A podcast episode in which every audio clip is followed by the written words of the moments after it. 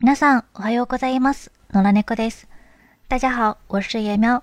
今天想和大家朗读的内容是来自电影《垫底辣妹》中女主写给老师平田先生的信。《垫底辣妹》这部影片，我们在节目中已经多次提及，就让我们直接来读这封信吧。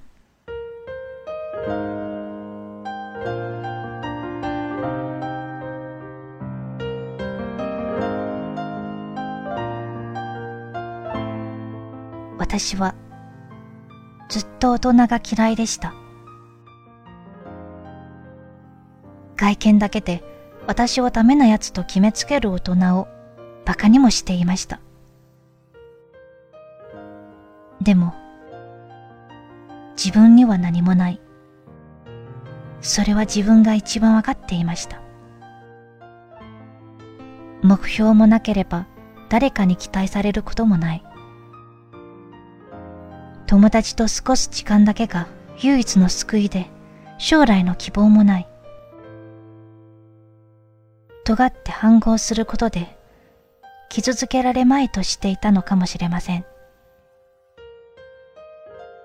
そんな時に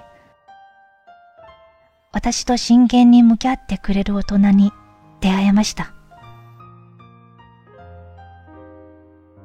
こんな大人になりたいって思えた人は坪田先生が初めてです。先生と出会って目標ができました。頑張る喜びを知りました。未来に希望が見えました。私の人生が変わりました。本当に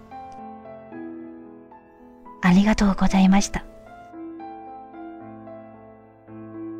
はい、今日の朗読はこれでおしまいです。ご清聴ありがとうございました。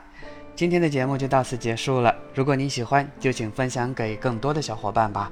今天的朗读者是我的学生野喵。如果你也希望拥有跟他一样好听的发音，可以考虑报名我的课程哦。